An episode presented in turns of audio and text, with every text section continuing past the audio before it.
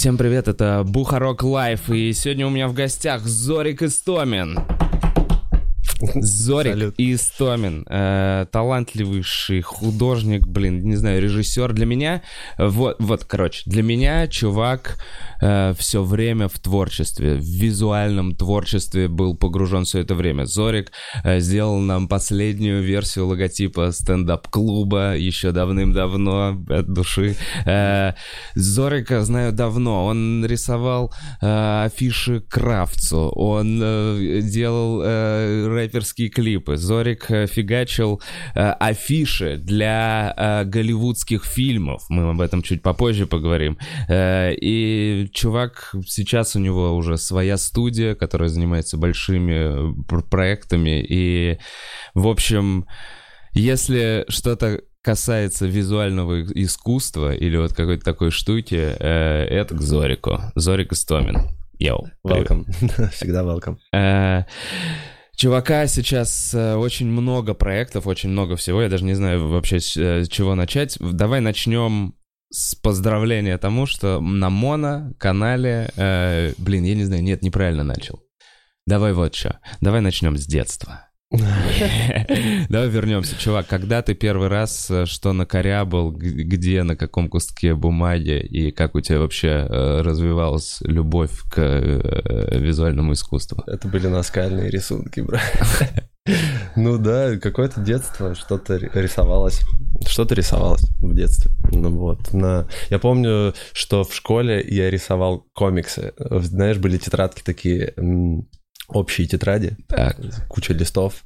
Вот, я рисовал чувачков, которые бегают, что-то там спасают, с кем-то там дерутся. Вот, я делал для них обложки.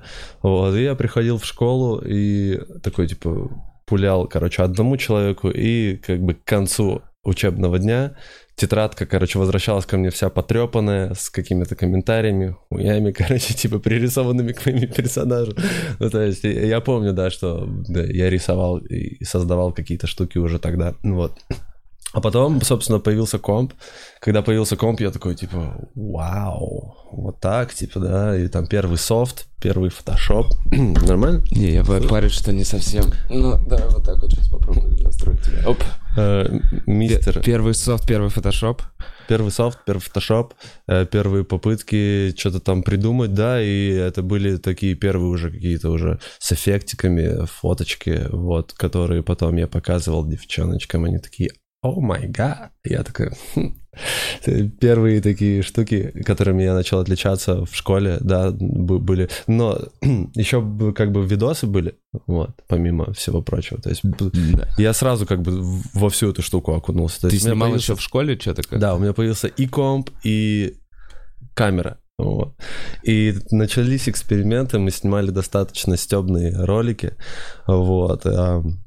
У нас было в школе э, такие, типа, лицейские новости, короче. Каждую пятницу э, показывалась, короче, по- подготовленная программа, и мы как-то умудрялись туда вкидывать наши материалы. То есть на- нас в школе знали как чуваков, которые умеют что-то делать, что-то показывать. И вот был эпизод, когда на одной из линеек, что ли, мы начали показывать свой ролик, где мы там бегаем, короче, такие прыгаем с гаражей, там что-то типа рисуем какие-то граффити, и вот и директриса, сучка, встала и такая, остановите это.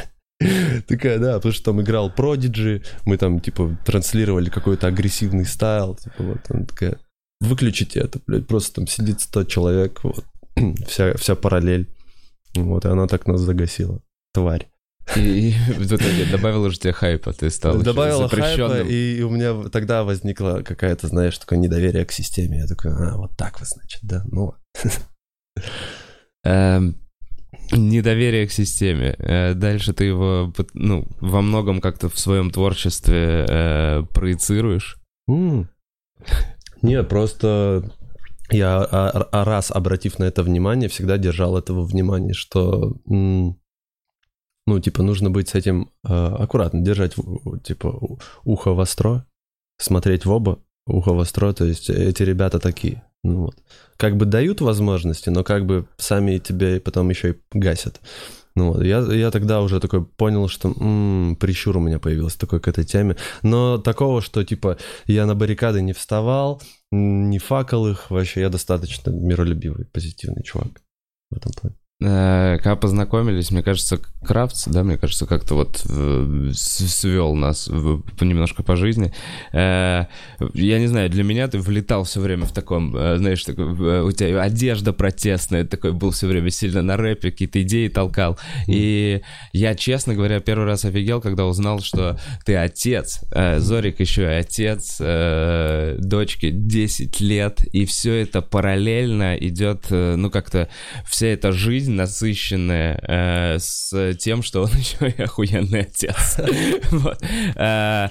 Э, давай расскажи, пожалуйста, про э, коллаборацию с рэпом, вообще вот про это начало, про первые, может быть, какие, про первую монетизацию твоего творчества. Ну да, благодаря, получается, хип-хопу вообще получилось начать карьеру. То есть до какого-то момента увлечения, ну, просто когда ты там научился делать уже прикольные визуальные всякие штучки, там, дизайны, картинки, видосы, вот, все это не заканчивалось, копились, копились материалы, и в какой-то момент, э, я помню, э, мы, 16-летние пиздюки, организовали первый концерт группы «Центр» в Питере первый концерт, то есть... 16 лет тебе 16 было? лет было, да. То есть и они еще не приезжали в Питер тогда. То есть тогда начиналась их волна. И мы, короче, организовали концерт и сделали, конечно, афиши офигительные. То есть, потому что я применил Ты свою скиллуху, конечно. Уже в 16 нормально. Ну, конечно. Типа я сделал афишу, мы сняли офигенный ролик где там, типа, у нас паркур, все дела, там, типа, чувак спрашивает, там, типа, центр, где центр, вон там центр. Ну, типа, такая стебная фигня. Тем не менее, это помогло нам собрать полный клуб, настолько полный, что 200 человек не смогли попасть, заплатив за билеты. И мы mm. такие, типа, вау-вау, полегче, ребят, мы сделаем еще один концерт там mm. через пару месяцев. В общем, вся вот наша движ вместе с контентом, который мы сделали, естественно, а, ну, типа, обратила на себя внимание, то есть и самих чуваков mm-hmm. из центра, типа, говорят, чуваки круто сделали, да, вот. И их комьюнити, которая с ними приперлась, там еще какие-то рэперы, то есть все увидели, что ребята могут, типа, вот Зи неплохо так фигачит. С тех пор, как бы, вот ко мне такое, типа, внимание началось, там, типа, чувак, сделай обложку, чувак, сделай афишу, чувак, сними мне клип, вот. И, и начались первые командировки мои, из э, Питера в Москву. Я 16-летний, 17-летний, 18-летний. Вот так вот три года я провел фактически работая с э, рэперами. Вот. И, ну да, офигенно началось все. Но потом я понял, что типа, в какой-то момент я понял, что я как бы из этой темы вырос, ну, типа, наснимал клипов, наделал обложек. Вот. Потом захотелось расти дальше, и вот уже, можно сказать, это была такая моя такая рогатка, запустившая мою карьеру. Вот. Я понял, что я могу зарабатывать деньги таким образом. Ну, типа, есть понятие услуги, вот я могу их оказывать. Ну, вот. Э, зашло, зашло. Клип эм, Кравца на эту его песенку под гитару Э, ты же понимаешь, о чем я говорю. Да, да. Я не помню название. Как? Да, но это было не в таком коммерческом контексте. Это вообще было не коммерческий, да, но да. насколько он пульнул тогда, ну, конкретно этот клип, там и песня, конечно, клевая. Да. Блин, ты скажи название. Обнуляй. Обнуляй, точно. Вот, все, вылетело из башки. В общем, если нас смотрят девочки, которые любят обнуляй, то э, именно картинка, та картинка была вот снята Зориком. Э, да, да, вот наш с Пашей познакомила Мурка, вообще наша хорошая подруга. Я когда с ней познакомился, она такая, типа, тебе надо с Пашкой познакомиться точно. Я говорю, да, ну, окей, давай. И вот она знакомит, мы действительно сразу с первого такого, типа, коннекта понимаем, что да, типа, круто, э, мы что-нибудь вместе сделаем. И так получилось, что зависли на студии, вот, э, флейма, и просто вот была камера, был клевый настрой, никаких, никак, ничего запланированного, просто сняли. Вот, и получилось э, офигенно. А потом просто вот началось э, знакомство, я познакомился уже с вами, со всей тусовочкой. Вот, Пресни Фэм. Пресни Фэмили. Зорик э, рисовал первый стикер Бути, на самом деле. Э, первый, второй, э, стикер буквы. Все это оформлял, фигачил Зорик. И, mm. я не знаю, честно говоря, у меня наклейками этими вот, пепяу, заклеен весь iPad. Э, ну, то есть и много чего было в свое время. Э, есть, короче, Зорик трендсеттер. Вот что. Вот так же, как ты говорил, там, вот, что вы в школе что-то там первыми начали делать. первым привести центр, понять, что они стреляют и до того, как они начали разваливаться. Какими людьми ты вдохновлялся на своем пути? Вот что, наверное, интересно. Много тебя спрашивали, наверное, этого вопроса уже. Ну, на самом деле спрашивали, и каждый раз я не понимаю, что ответить. Может быть, что-то не так со мной, но я почему-то не... Не людьми вдохновляешься? Да, вот нет такого, что... Другими вещами, да. У меня, наоборот, есть принципиальная позиция быть аккуратным с тем, э, что я наблюдаю, чтобы не сильно много взаимствовать. Вот такая тема. Mm-hmm. То есть мне нравятся какие-то находки, но прям погружаться прям глубоко в чье-то творчество я этого не делаю. Вот потому что и так, знаешь, бывает такое, что ты что-то придумал, а потом вдруг понимаешь, что такое уже есть. И, и ты как бы даже не подозревал о том, что ты придумал что-то такое, что уже есть. Mm-hmm. А если ты еще и следишь за кем-то, то, ну, как бы вероятность того, что ты будешь зависим от этого. Хотя, может, я ошибаюсь, не знаю, но Вообще на меня повлияло мое ближайшее какое-то окружение, вот, в том числе и наша тусовка, то есть вот этот образ жизни, какие темы мы разгоняли, да, какие-то инсайты, которые возникали в, в процессе просто общения, вот это прикольно, то есть, что, а, вот так можно, наши путешествия какие-то интересные, вот, и у нас достаточно большое и дружное комьюнити, то есть оно выходит за пределы как бы наших профессий, вот, и, и, все люди, которые так или иначе посещали, э, наверное, меня может вдохновить человек, когда я его вижу вживую, типа его вайп, его повадки, его вот этот какой-то стилек, ну вот. А так все остальные, типа, ну, как бы известные личности исторически, ну, они, это же очевидно, это тривиально, что вот они известные исторические личности, ну, окей, молодцы. Меня как будто было ощущение, что в свое время Джобс тебе очень, э, знаешь, типа зашел, mm. и как будто вот в этот момент, я не знаю, сколько студии The э, уже? Года два, три? Второй год. Второй год. Ну вот, короче, как будто э, нету такого, что вся история с Джобсом и вот эти вот всякие книги э, повлияли на то, чтобы ты начал формировать э, монетизацию как раз своего творчества не через делание продуктов для кого-то, mm. а уже больше концентрироваться на... Слушай, конечно, повлияло. Ну, как оно может не повлиять? Я Криво очень... подвязал, возможно. Я, я, я очень уважаю вообще digital-культуру, я понимаю, откуда растут ноги, и вообще Джобс как, э, как катализатор вообще прогресса, э, вообще глупо игнорировать его вклад вообще в это все. И его подход к развитию там, типа, и, и, и самого движа, и самой компании, это, конечно же, очень прикольно. Но он не единственный, допустим, да. Вот у него, на самом деле, в команде тоже очень много клевых чуваков есть там. Вот. И э, Гай Кавасаки есть у него, это, по сути, евангелист э, компании, представляешь? Есть вот, типа, чувак, который просто придумывает способы э, сделать так, чтобы все кайфовали от компании. Он про просвещает людей в идеологию компании. Это вот прикольно, короче, это клевый чел. Ну, соответственно, Айв, да, тоже с, с башкой чувак с правильным видением. То есть умение собрать правильных людей, которые реально знают, что делать, ну, конечно, это круто, это вдохновляет, вот. Но у меня, наверное, мало общего с Джобсом, потому что я все-таки больше про, ну, реально люблю творить сам. Он, он не творил сам, он больше предпринимал. Вот. Его ходы эти, это, это конечно же, все клево. Ну вот. Но я вот далек, допустим, от, так, от таких принципов. У меня принципы немножечко другие. Он мог, возможно, там где-то пойти по головам, где-то что-то там такое вот у меня на этот счет есть э, мои союзники, вот, обладающие подобными качествами. Mm-hmm. Вот. Они больше про Джобса, чем я. Типа. Я вот больше про творчество какое-то. Ну. Могу придумать клевую идею и, и, и с командой ее воплотить круто. Вот. Э, было ли момент э, раньше, что у тебя было дохера идей, и ты просто в них закапывался, но при этом мало что ре- реализовывал и мало что доводил до конца. Да, гребаный перфекционизм, бро.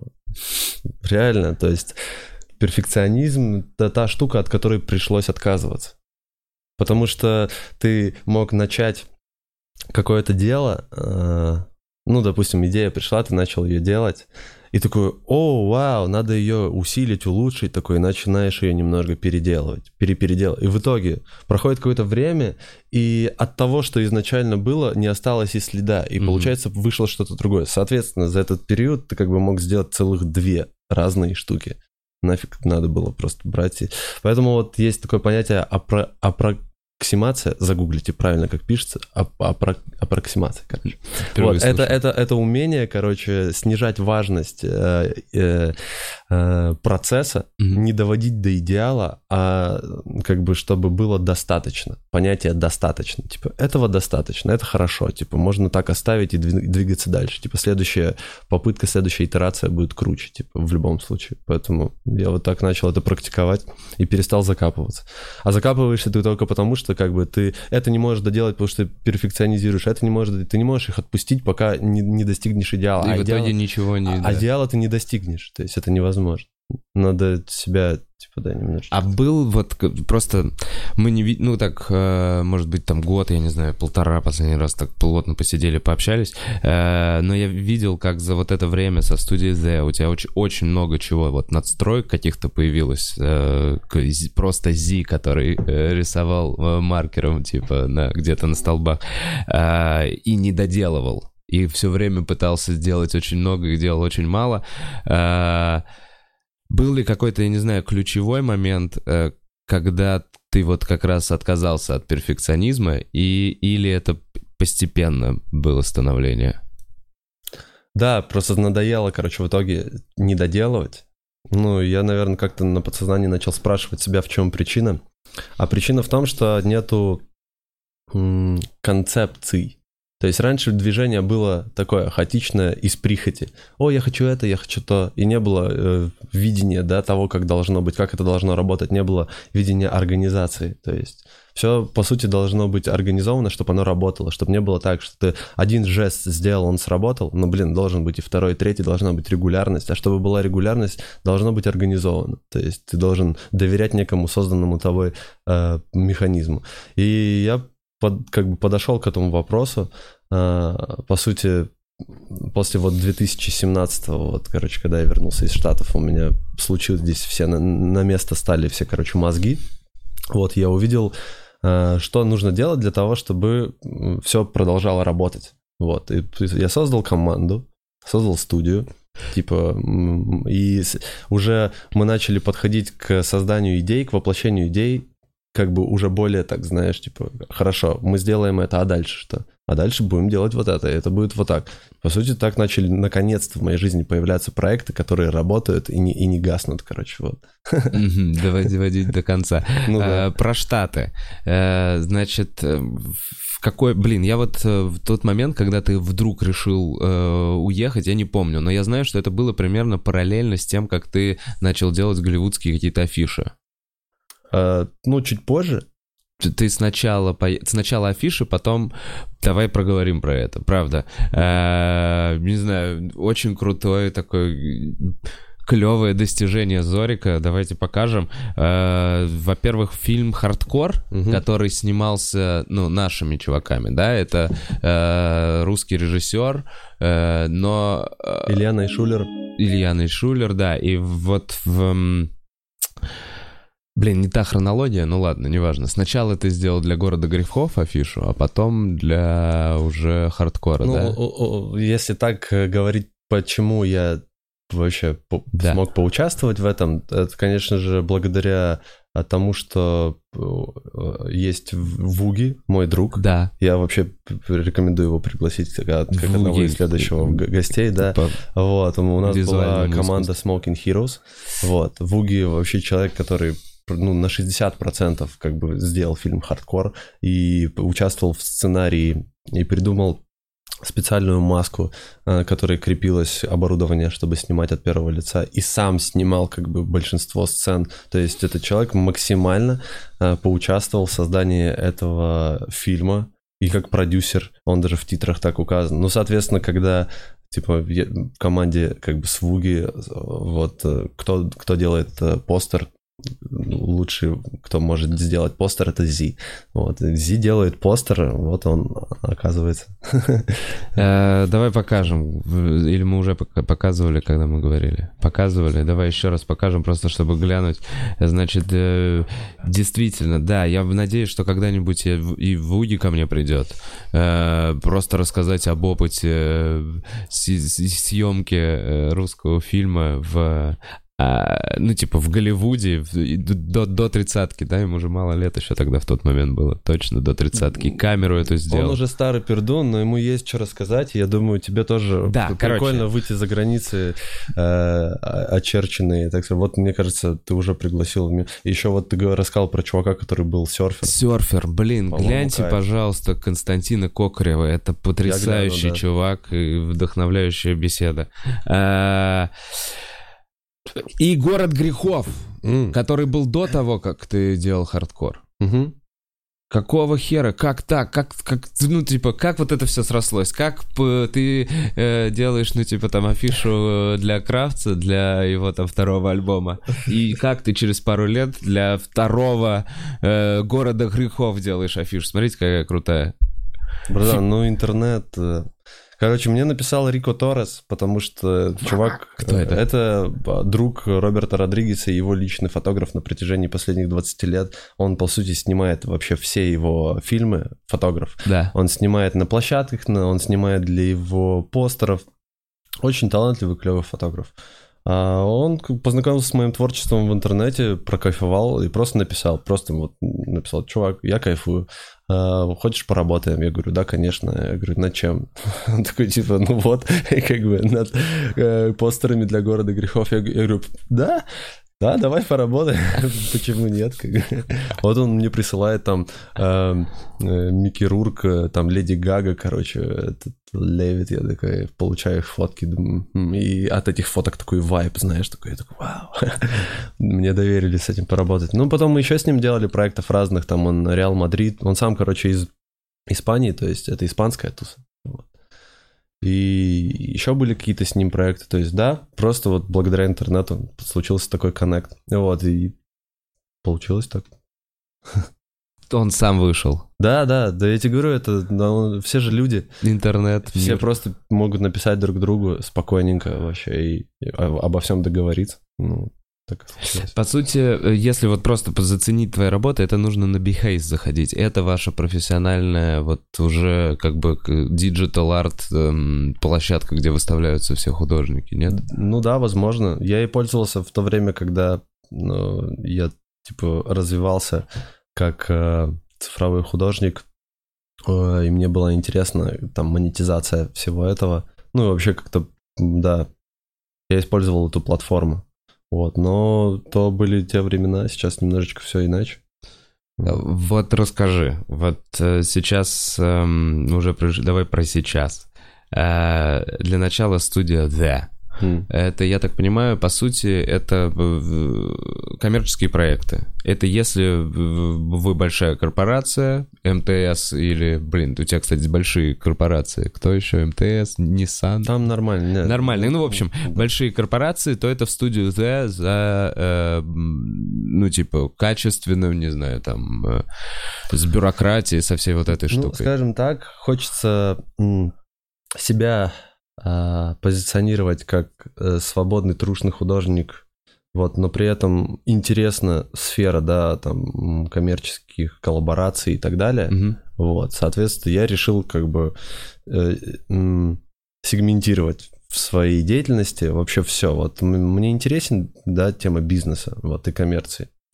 Я придумал способ, как этим позаниматься, не нарушая своих принципов как художник, вот, и вот к вопросу о том же Behance, то есть когда ты начинающий художник, тебе нужна площадка, где ты можешь себя показать, заявить. Вот. То есть, по сути, тоже, что делает mm-hmm. стендап-клуб. То есть, где-то стендаперам нужно проявить себя. Mm-hmm. Вот. И если, не будет, YouTube и если не будет площадки такой, типа, да, то... Ну, сегодня, да, сегодня как бы вот есть очень много способов в интернете это сделать, но так или иначе должно быть какой-то комьюнити. Behance, по сути, был таким. Вот. Но потом у меня сформировалась свое имя, своя аудитория, то есть в ней отпала необходимость такая вот. И когда как бы я понял, что у меня есть хороший бэкграунд для того, чтобы создать какой-то уже коммерческий инструмент, да, я создал студию.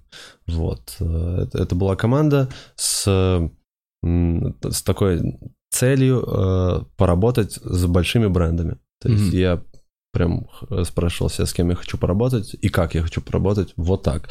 Соответственно, мы начали этот процесс, и вот за да, два года существования студии поработали практически со всеми топовыми брендами, с которыми хотелось э, это сделать, с рекламными агентствами очень интересными, получили клевый опыт.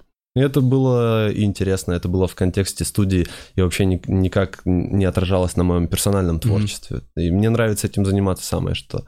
Вот. Так что да.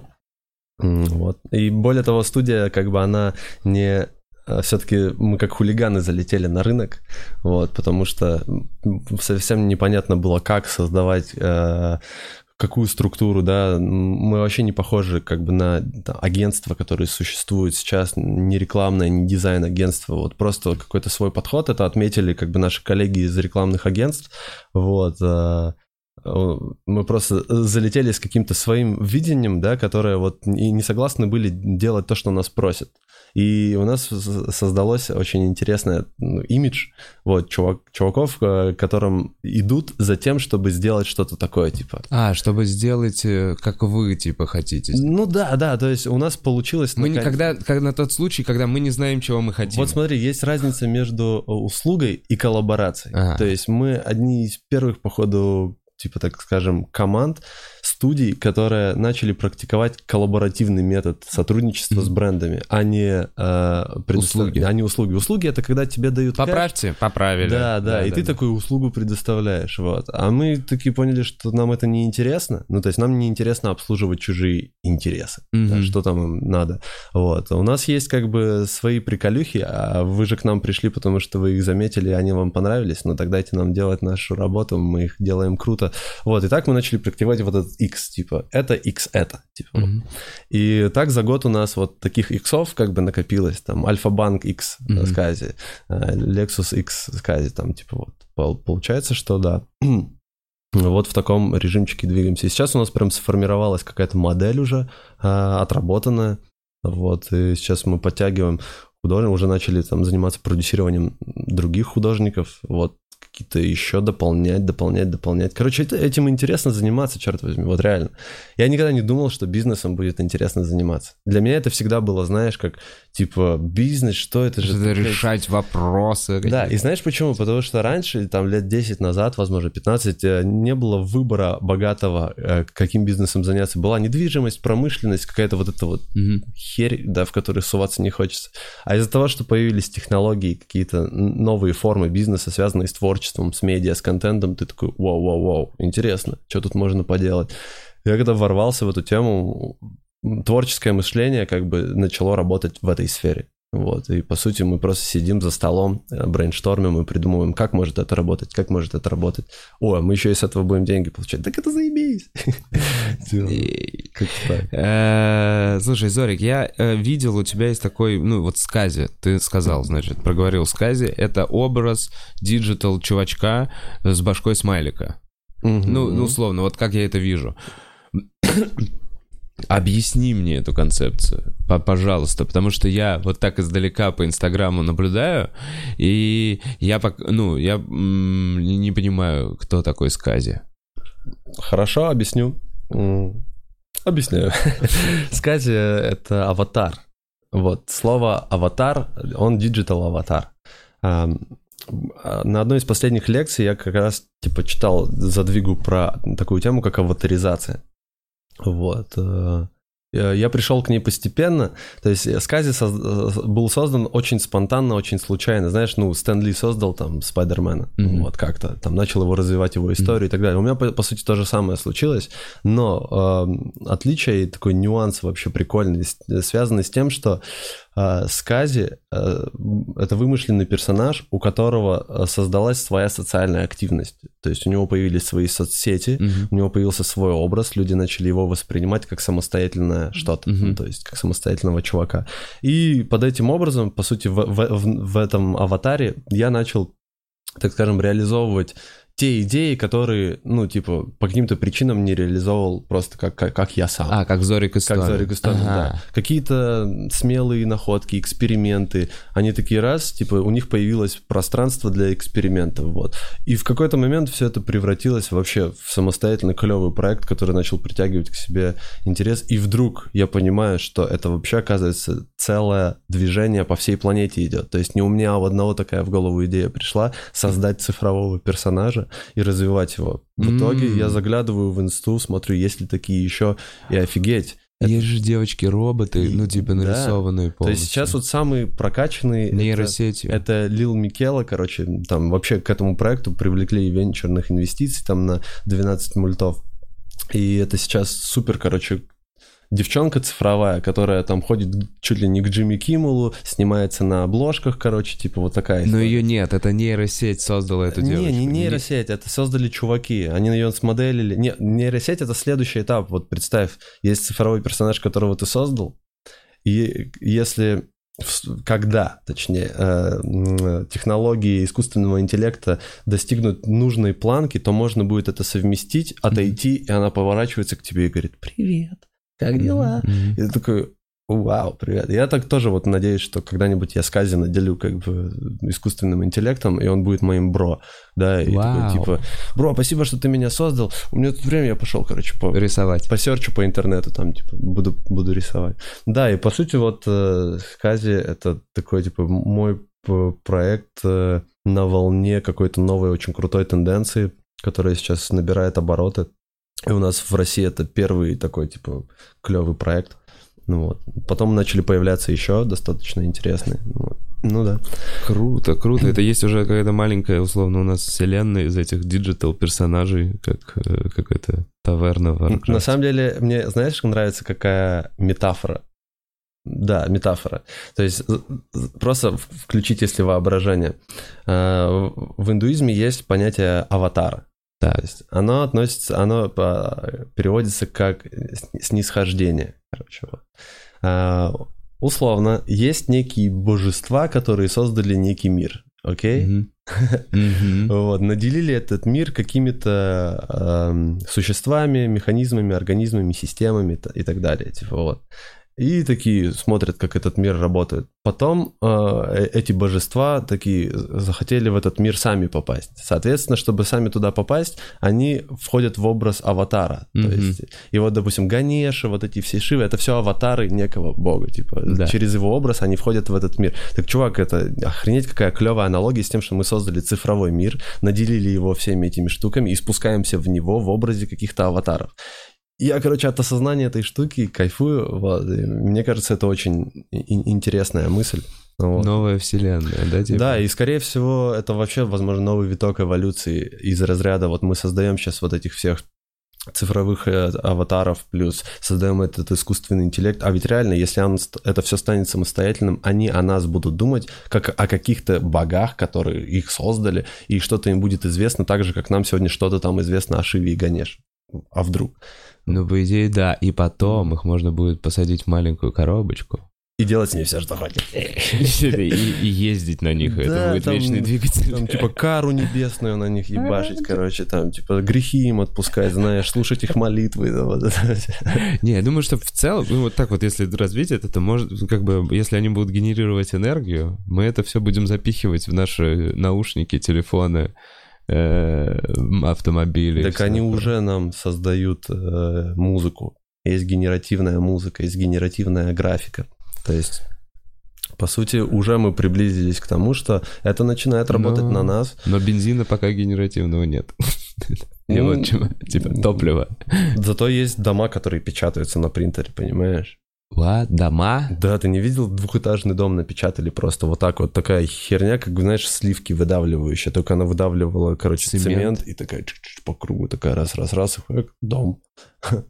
Так что все очень близко, да, к автоматизации. О, слушай, так можно любой себе дом так на- на- наложить кремом. Ты приходишь в банк, и тебе не надо общаться с живым человеком. Тебя встречает э, цифровой аватар, говорит, здравствуйте, Владимир, хорошо выглядите, полностью осознает, кто ты, что ты, потому что видит через камеры, сенсоры, сканирует тебя, быстро считывает, что как надо сказать.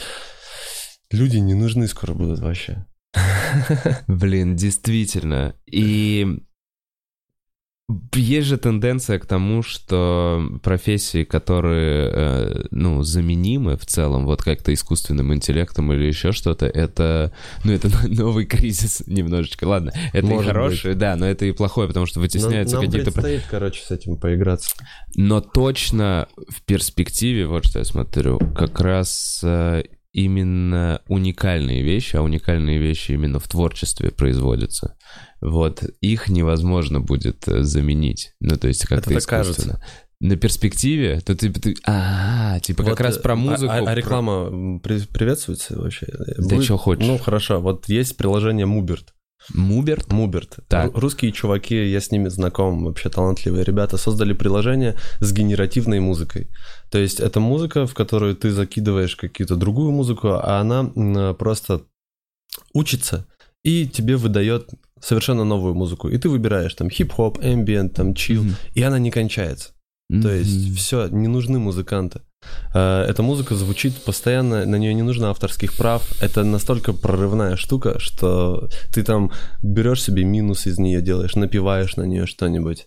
Искусственный интеллект сегодня создает графику. Ты заходишь, как бы, и там партикли, классные штуки, там, ну, типа, Это то, о чем мне за кадром, мне приходил вот Кураж Бомбей пару выпусков назад, в который делал озвучку. И он мне рассказывал, что, прикинь, какие-то типы сделали условно, э, ну, приложение, которое подсасывает голоса, и, можем, и, и можно этим голосом потом записать любую фразу. мгм. И так как, условно, у него в общем доступе куча фраз, записанных его голосом, можно сгенерировать, понимаешь, все что облегчает угодно. работа вообще просто. Нет, облегчает работу, но его вышибает из... э, По сути, вот э, он приводил пример какой-то с Морганом Фриманом, что Мгм. его записали э, несколько там голосов, а потом уже обводи... Ну, типа, Морган Фриман может сказать любую фразу, которую ты захочешь, если ее напечатать, понимаешь? Мгм. И таким образом и музыканты... мож- Блин, Это ж чувак, круто. Ты говоришь вот сейчас, что его это вышибает, но вот смотри, сегодня получается у творческих людей, которые раньше делали сами, сейчас есть хорошая возможность переформатироваться в продюсеров. То есть сегодня ты становишься дирижером. И это важно, потому что у тебя появляется инструмент, и тебе теперь не надо самому сидеть и озвучивать. То есть Кураж Мгм. Бомбей может как бы левелапнуться за счет этого. То есть он может сразу переводить 10 фильмов одновременно, понимаешь? Вау. Ну тогда, если, если он смекнет, конечно, так что кураж. Блин, Бомбей. позитивное мышление Зорика все время немножечко... э, действительно это есть. Видишь, я вот, я сразу такой, блядь, негатив, люди будут голодать, а, нейросети нас поработят. И ты такой, да нет, можно, блядь, дирижировать. Охуительно. Реально, Жорик дирижирует по жизни, и стоит, правда, много внимания, много его проектов. Моно. А, Чуть больше года, а, с кучей э, интересных именно артистов, а и в твоем, мне кажется, так сказать, вот что. Я в этом проекте вижу твой вкус. Ну, типа, потому как ты выбираешь э, чуваков, какая, какая типа музыка. Э, Самостоятельно ли ты это делаешь? И ты ли говоришь, я хочу, чтобы ты пришел, у меня спел? Нет, это было бы неправильно. Мне пришлось, кстати, здесь поработать над э, э, своими вкусовыми предпочтениями и кое-что расставить точечки над «и». Типа, если бы было так, то это было, бы- были бы единицы выпусков. Потому что на мой вкус, то есть это мой вкус. А тут важно понять, для чего делается шоу, кака- какова его вообще, то есть функция, да, то есть...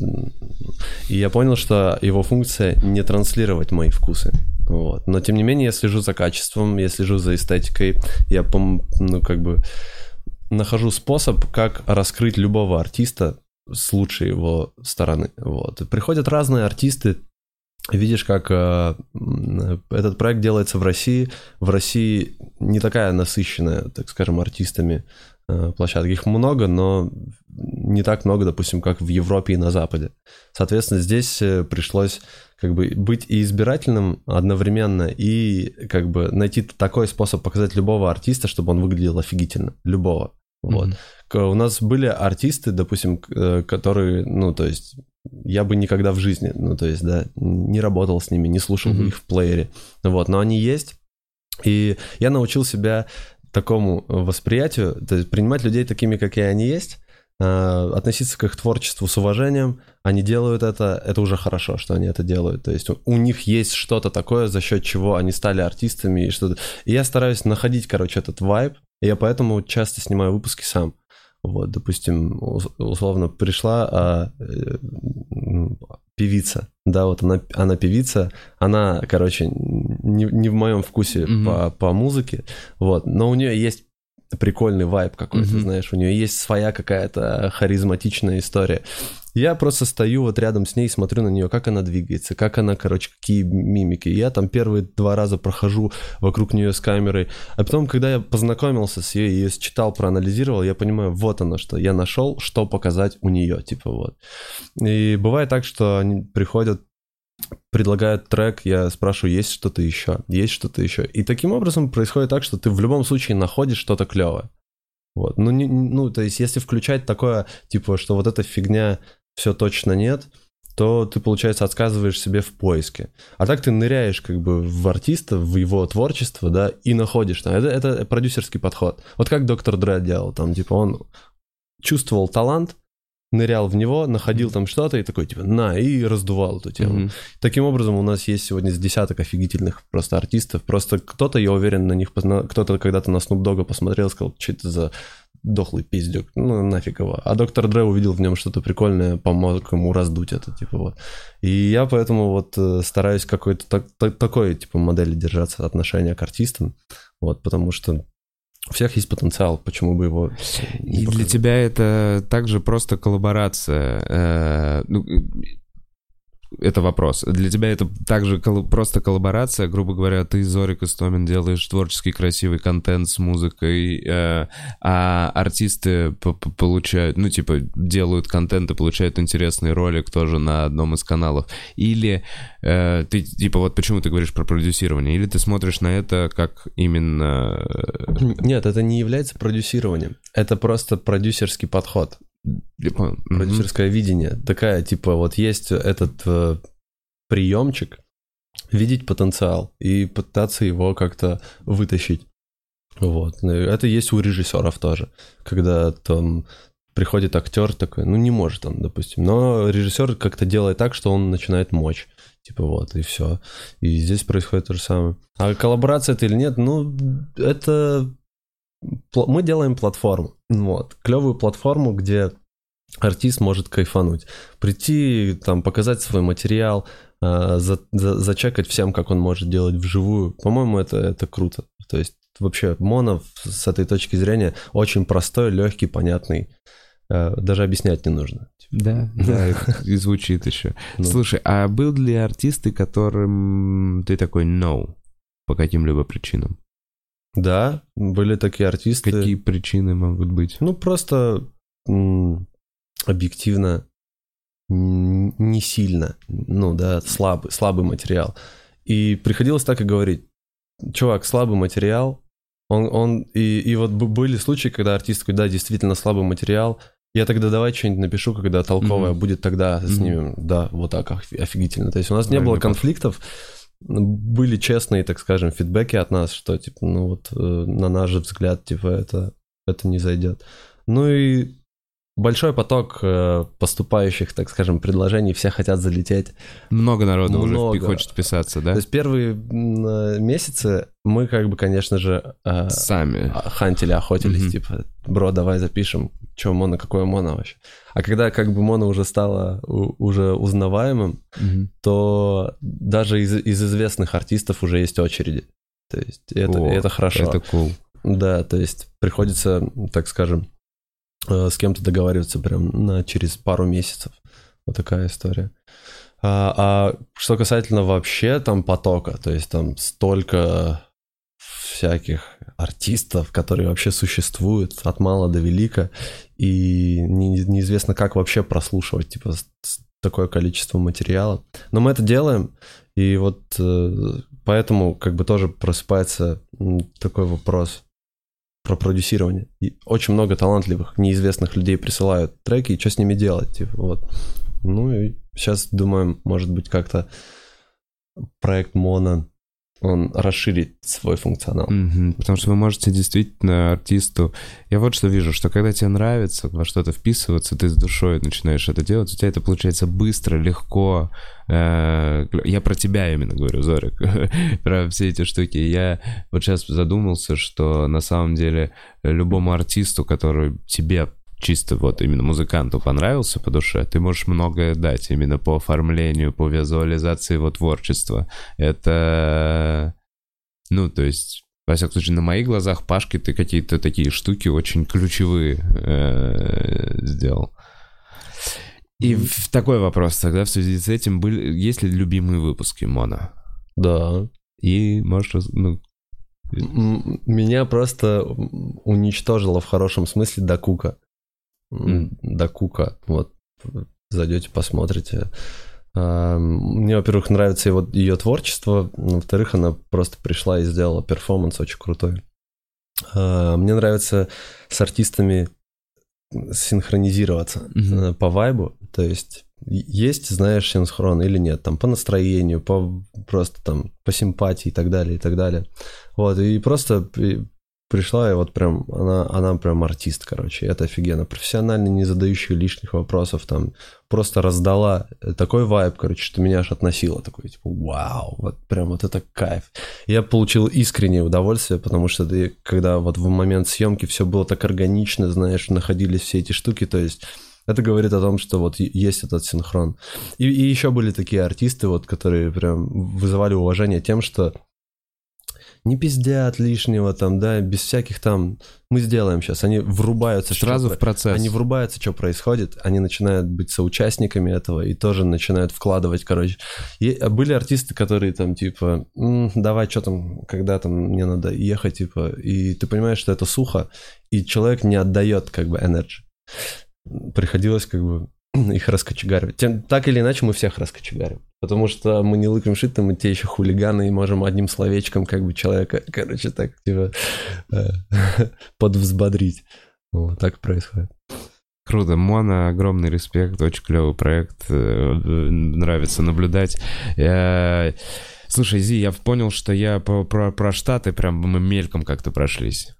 Эм, ты уезжал, жил, рисовал в Штатах, сколько там у тебя квартирка даже была рядом с Таиром, ты снимал год, полтора. Э... Я прожил, прожил туристическую визу свою. А, туристическую да. визу. Э... Сейчас расскажу просто про гамаки.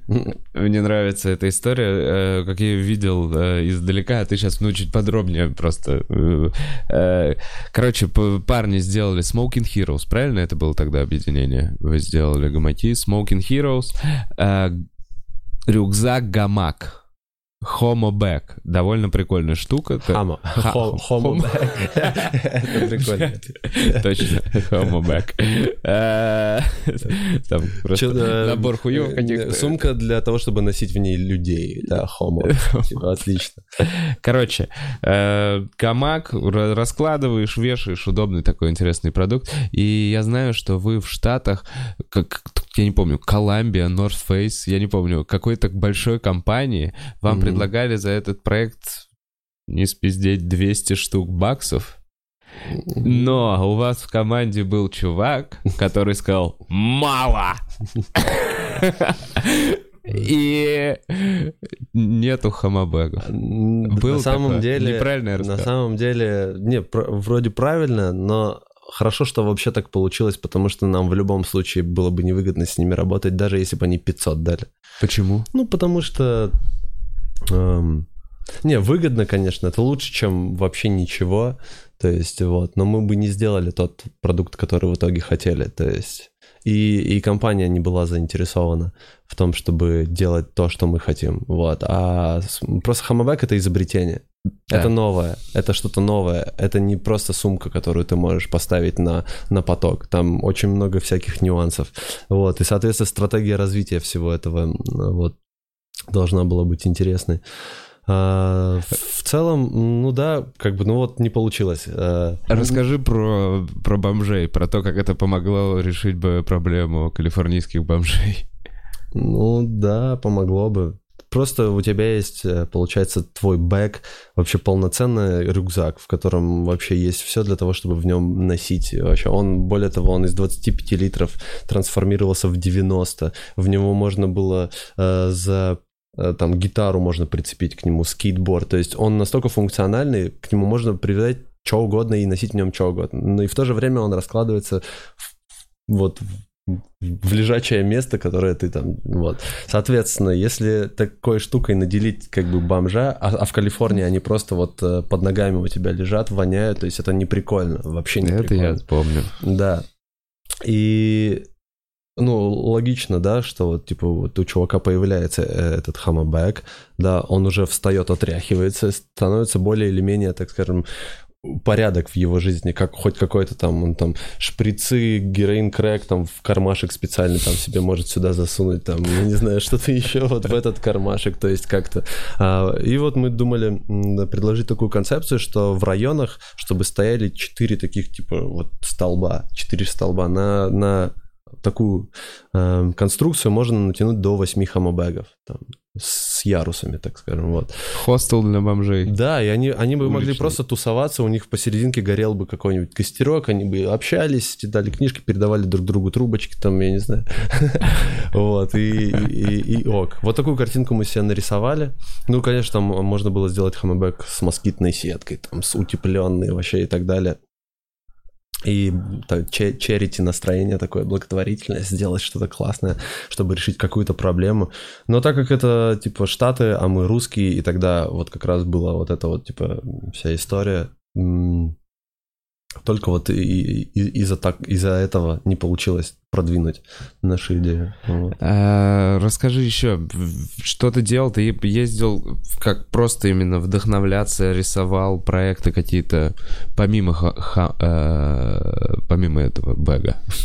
Ну вообще, во-первых, хотелось в Америку Просто потому посмотреть. Что, потому что ты понимаешь, что это точка соединения всех интересов, э, которыми я занимаюсь. То есть если в России Москва является крайней точкой, куда ты вообще можешь тут податься, чтобы реализовать свой потенциал, ну, так оно и есть, то в, в глобально в мире где это? Ну, это LA. LA, да, ну, особенно э, с теми, так скажем, с той деятельностью, которой я занимаюсь, да, то есть там это имеет смысл, потому что там все общество, вся индустрия, она на этом, то есть э, базируется. То есть ты ехал за этим, набраться именно опыта, какой-то атмосферы, пощупать это все, прикоснуться. Этому, э, вообще, да, понять это все. Ну, вот так и получилось, что э, ворвался туда, стал сразу же ячейкой общества, потому что мы приехали, мы зарегистрировали там компанию, вот, я снял себе там э, дом, Uh, у меня начал копиться кредит скор, я прям вообще понял, как работает американская mm-hmm. система. Это прикольно было, понять и, и, и, и сравнить вообще. Mm-hmm. Как... И ты знаешь, типа сравнение такое, что там, короче, есть система, и она работает. Mm-hmm. И это кайф. Тут есть система, она не работает, и это тоже кайф. Потому что здесь как бы больше получается распиздяйской свободы, и ты можешь здесь искать вот эти все там ходы-выходы. Ну вот, но в итоге, да, получилось там и поработать, и потворить, и пожить, и покайфовать, и пострадать тоже, ну вот, потому что дискомфортная такая, типа, зона боевых действий, тебе приходится там постоянно шевелить мозгами. Так что, да, было круто. А с кем ты посотрудничал там какой-то вот такой вот опыт именно работы, который не получил бы здесь, в России, был? Вообще охуенный э, опыт работы я получил, м, по сути, сделав для одной из самых больших плантаций легальной марихуаны в мире, э, полностью запаковав, короче, их визуально. Ну. О, это как э, бренд-бук? Ну, это как э, брендинг. Брендинг, полностью брендинг. Да. Это вот Атому, другу Кравца. Это, ну, я не знаю, можно ли об этом говорить. Ну, там, типа, это все-таки такая индустрия. Ну да, это, по сути, эм, большие плантации, то есть это огромные ангары, это такие штуки, полностью посвященные выращиванию травы. Да. Вот. э, На тот момент э, у ребят начинался этот бизнес как э, стартап, вот, и, и была необходимость оформить их продукцию, их упаковку финального продукта и так далее. И вот я приехал в Штаты, и буквально через пять дней, вот буквально через пять дней начал заниматься этим проектом. Вот, и мы съездили к ним на плантации, я офигел с качеством, то есть там люди на полном серьезе, там взрослые люди в супер униформе, офигенные стерильные условия, все такое качественное, такие симметричные кустики, вообще все такое типа вау, это офигительно, вот. И я просто показал им, в чем у нас запаковывают дурь, то есть, а это просто такая типа такая типа штука. А, а тут появилась возможность, представляешь, сделать упаковку для дури, для травы, короче, вот прям продуманную, офигительную, типа вот. И я с удовольствием за это взялся. Вот, сделал очень классный визуал с классными отсылками. Всем все понравилось. Вот, в общем, да. И заработал себе там денег на то, чтобы жить. Вот, обеспечил себя травой на, на, на все свое там время э, существования. Ну вот. Ну и увидел, как чуваки, э, там, типа, стартаперы сразу вот увидел, как они в перспективе стали миллионерами. Вот, потому что тот период, который я прожил в Штатах, э, он выпал на тот момент, когда случился легалайз. То есть я жил там Мгм. в тот момент, когда произошел легалайз. Мгм. И я видел на реак- реакцию общества, всего вообще. Мгм. Я видел реакцию этих чуваков. Мгм. Они такие, И- можно поднять бабки. Не можем, они как бы были в этом уверены, то есть у них был вот такой настрой. Да. И я как бы видел, как чуваки как бы превратились в миллионеров. Короче, вот. Действительно же превратились. Ну, это офигительно, У них, по-моему, третья, да, третья в Калифорнии по масштабам. Ну, короче, нет, это все. Почему об этом? Потому что почему об этом нельзя говорить? Легальный бизнес, Возможно, абсолютно. Возможно, да. Ну, я А. просто не в курсах, какая этика. То есть... и- Ну да, в принципе, можно. Чуваки красавчики. Да, ты большой- делал им большой дизайн-пакеты. И да, теперь мои, мои дизайны э, с этими приколюшками во всех смоук-шопах, то есть э, там Wiz Khalifa и всякие чуваки известные затаривают себе дурь с моим логотипом, как бы это офигительно, я считаю. Да, это довольно прикольно. Много где, чувак, очень много где, и как... эм, Не знаю, глубоко с любовью все время у тебя качественно прикольно получается. Так, а, последнее, что на самом деле перед вопросами про- про от зрителей хотел обсудить, это м, твои, то, как ты делишься э, своими знаниями, навыком э, с э, людьми. То есть я помню, что раньше, вот мы ездили Пресни Family Tour лет 8 назад, ты давал... Четыре. Да Да. не, чувак, очень давно. Давно? Пять в клубу уже. Да. А, окей, ну да, да. Да, да, возможно. Реально, это было давно. Э, В общем, грубо говоря, рассказывал людям, как пользоваться теми инструментами, которые есть для того, чтобы делать digital art. Всегда этим делился, никогда не держал это, не знаю, как тайну в себе. Эм, Сейчас я знаю, что ты уже не даешь свои мастер-классы, Мгм. но периодически э, какие-то вот лекции или еще куда-то тебя зовут уже как ну, типа, создателя студии, уже не просто как какого-то, не, какого, не просто фрилансера, а имеется в виду создателя студии. Э, где можно увидеть, если человек хочет, э, не знаю, зарядиться от тебя творчеством, энергией и... Ну, периодически создаются всякие саммиты, форумы типа Теда и, всяких таких штук, куда приглашают, я туда залетаю. Они просто хитренькие, они не публикуют этот контент, чтобы люди ходили к ним. Мгм. Вот. Но то, что публикуют, то можно посмотреть просто вбив Зорик Стомин. Там пока не сильно много выступлений, э, потому что они почему-то их не выкладывают, я все сам вот жду. Вот. Пока в сети есть э, одно, одна моя лекция, которую я давал достаточно давно, я тогда еще только набирался опыта, как выступать перед большими аудиториями. Я не сильно ей доволен. Там клевые мысли, да, только они не очень такие, типа, э, структурированные. Вот. В общем, с тех пор Я поучаствовал прям э, во множестве таких штук, э, понял, как это можно делать, и вот по- последние лекции вообще отличные, я прям кайфую с них, вот а Последняя была месяц назад, по-моему. Я как раз рассказал про аватаризацию, вот про все это движение цифровых персонажей. Вот там уже и преза, и структура, и последовательность, и вообще все кайф. А, можно на них приходить, но, скорее всего, я буду брать пример э, с вас и тоже двигаться как-то в сторону контента, потому что зачем мне вообще ждать, пока меня куда-то пригласят, когда я могу сам сформулировать. Поэтому я как-то плавно сейчас пытаюсь приблизиться к YouTube, э, вот, mm. тоже, по сути, записывать месседжи, записывать какие-то там точка вещания, чтобы у меня своя была. Вот, и там я уже расскажу нормально обо всем. Ну, и... э, так, пишите вопросы, если есть, остались вопросы к Зорику, сейчас позадаем. Эм, чувак, представь, что у тебя есть возможность совершить квантовый скачок. Mm. Э, переместиться в прошлое, в любую точку времени, любую точку пространства, там, на 24 часа. Mm-hmm. Что бы ты сделал, чтобы посмотрел, куда бы переместился и изменил бы что-то или нет?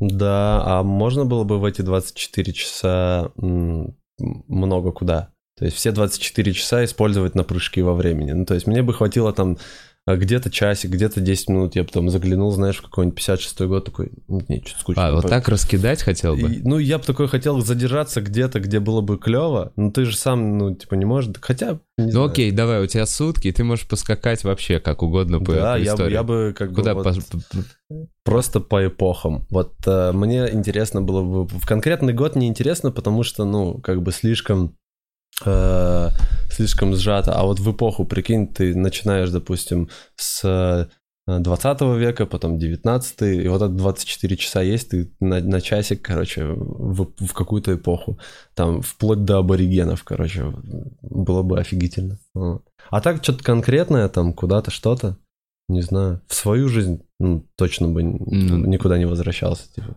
что пройдено, то пройдено. Просто бы подряд ну, посмотрел я бы становление поп... человека. Я бы еще попробовал в, в будущее рвануть. Я уверен, там бы стоял какой-нибудь типа. Э, а оно же пока не сформировано, ну типа... Ну я бы все равно попробовал с разгона, короче, прикинь, там, типа, с какого-нибудь там 10 века до нашей эры, блядь, набрать скорость, короче, я такой пролетаешь свою жизнь, вон видишь, короче, там, я такой летишь, а вдруг, короче, как Марк Макфлай. Такой, Мне кажется, это не так, как в фильмах 80-х работает. Типа, я думаю, что ты Короче, я сложно себе представляю. А, так, э, слушай, ну я не вижу пока вопросов. Э, о, вижу. Эм, насчет эм, технологий вопрос. Э, я все равно считаю, что заменить людей это катастрофа. Блин. Э, чувак, не переживай, было отвечено. Нужно искать позитивное. Э, вот так вот. Как ты успокоишь человека, который говорит, я из-за технологий теряю свою работу? Он такой, я, блин, вот сейчас аватар меня заменит ну, как, э, как хостеса. Точно не буду. Ну, типа, это не работает э, вот так. Надо давать моральных лещей, типа, таким людям. Из чувак, ну тебя заменит, значит, ты будешь э, проебываться страдать. по жизни, страдать, конечно. Ну, то есть, типа, осознай это, как бы, просто осознай, что если ты не будешь работать над собой и тренировать какую-то скиллуху, то тебе пизда, потому что это неизбежно. Придут технологии, и тебя никто спрашивать не будет. Не будут спрашивать твое мнение, заменить тебя или не заменить. Тебя точно заменят, потому что есть уже ряд профессий, это, блядь, наука, чувак. Ты с этим ничего не поделаешь. Соберись. Ну да. Э, слушай, с каким каким-то брендом, представь, любой бренд в мире, mm. с кем бы хотел collab? С кем бы хотел collab из брендов? Да. хороший вопрос. Не знаю, бро, вот правда, нет такого, что прям... Даже из уже, которые не существуют уже, не знаю, миллион.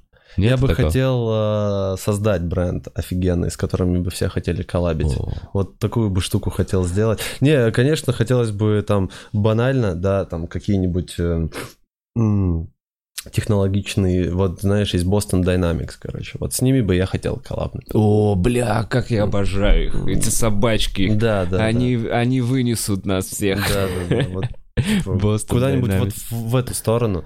А так потребительские бренды, ну, не знаю, они для меня как э, вот чисто вот коммерческая штука, они же потребительские. Ну, я понял, да, нету такого, что ты хотел бы что-то выделить. Ну да. А если какая-то песня, вот так вот, а, песня, да, какая-то песня, которую ты слушал, она может быть, ну, не сейчас, она не актуальна, она может быть вообще всю, ну, она может быть очень старая, М. э, на которую ты бы прям вот ты такой думал и представлял, вот на эту песню я бы охуенный клип снял, знаешь, такой прочувствовал, я как-то, даже у меня какие-то такие мысли были, ну, типа, Мгм. а у тебя какая такая песня? Мгм. Да, вероятно, она есть, короче, такая песня. У меня было так, что это было так давно, я был еще тогда на рэпе, и вышел клип, короче, Snoop Dogg «Вато» э, с Берилом, типа. Happy chillin' running on my way, time for the bitch. Типа, я думал, что за дерьмовый клип, типа, я хочу переснять, типа. вот. И у меня такой такие. настрой был. Я такой, блин, что они стоят, как нигеры тусуются на этих улицах, что, блин, тыкать в камеру. Я, я уже тогда, короче, понял, что э, снимать клипы, где рэперы тыкают в камеру, это вообще безвкусное дерьмо. А еще есть наблюдение такое, что вообще дерьмо сегодня снимать клипы так, как это делали раньше, когда вот Билли Эйлиш, короче, да, она такая выступает, там красивые эффекты, она в коридоре в каком-то, все такое типа бом, но она шевелит фейково губами под музыку, которая даже вот, это не она поет, понимаешь? И то есть, осознавая этот факт, что э, артисты снимают свои клипы просто шевеля губами, типа, ба -ба, Ага. типа, и ты понимаешь, что, блин, вот он тут диссонанс. Я считаю, что сегодня клипы должны быть лайвовыми. Ну Вот, и мне кажется, я к этому, к этой идее пришел через, как раз через моно. Потому что несправедливо, что на площадке работает только площадка продакшена, Мгм. а артист такой, типа, ну, я выйду, по, по- пошевелю губами, а там за меня все сделают, припудрят. Нифига, пускай работа ведется с обеих сторон. Прикинь, ты снимаешь клип с клевыми декорациями, с офигенным грибом, но при этом артист поет вживую, короче. Такого никто не делал. Я это сделал. И, слушай, вообще в сторону трушности интернет, вот, я понимаю, что чем больше, ну, короче, чем больше контента, тем больше снимаются вот эти вот какие-то слои, и хочется более честного персонажа, более глубокого, более вот, чтобы не, не, не просто как-то, ну, это я уже так у у себя в комедии замечаю. Хм. Э, Зорик, э, посоветуй что-то, что тебе понравилось из кино зрителям, и, да, и, да, и может быть мне, наверное, что-то, что тебя разъебало из фильмов, из последних. Меня разъебывает Гаспар Ноэ, это мой любимый режиссер, я всем его рекомендую. Я убежден, что кино должно работать, вообще любое искусство должно работать. То есть оно должно влиять, короче, на твои ощущения, Менять на твои эмоции. Не обязательно менять, просто должен чувствовать, что, черт возьми, оно работает. Это не обязательно должно быть тебе хорошо или там плохо, просто вот ты должен чувствовать, что это происходит. И у Гаспара Ноэ все фильмы, которые у него есть, это вот это работает, как бы любовь, вход в пустоту. Последний фильм, э, как бы климакс, типа такой вот вообще просто разъебный. Чувак сам снимал все, вот, снял его за сутки практически. И это там такая режиссура, там просто разъеб творится. Я очень рекомендую. Это, это очень жесткое, не, не самое приятное кино, то есть с точки зрения переживаний. Но оно, и вот если вы хотите реально, короче, типа почувствовать, да, в- силу кино, то вот можно это посмотреть. Это действительно крутой, сильный чувак, но я, ну вот, я вот вход в пустоту э, два раза пытался начинать смотреть, мне тяжело, но Да, э, у- тяжело. вот стилек у него точно есть. Мгм. Эм, Так, Зорик, если...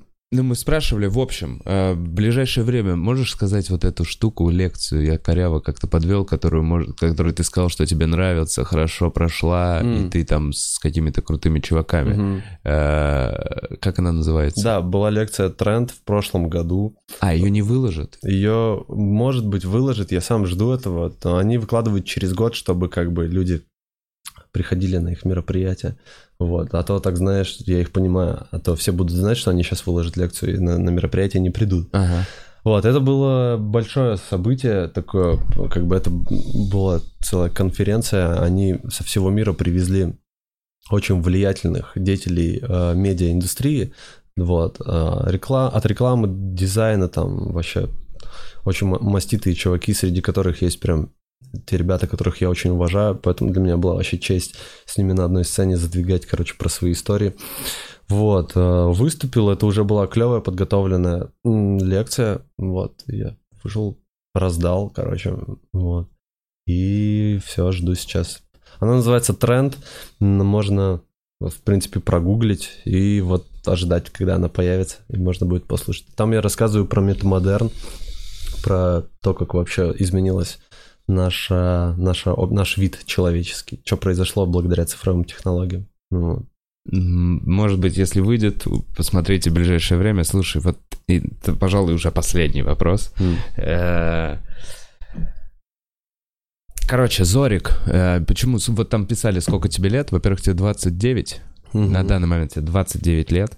Э, э, и Зорик был, э, вот, ну, как я его помню, для меня всегда был молодой отец, который, блин, рисует и хочет реализовываться в творчестве. Ты никогда не смотрел, на, ну, типа, налево, ты никогда, ну, в плане, я имею в виду, на какие-то работы, на, не знаю, у тебя не было в мыслях пойти подрабатывать в Макдональдс, ты, типа, условно все равно хотел зарабатывать творчеством, невзирая ни на какие внешние факторы. Это очень крутая штука.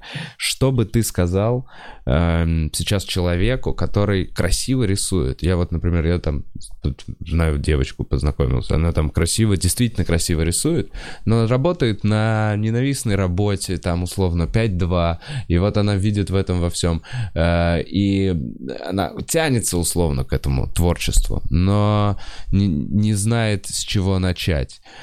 Что бы ты сказал такому молодому художнику, который весь талант держит в себе?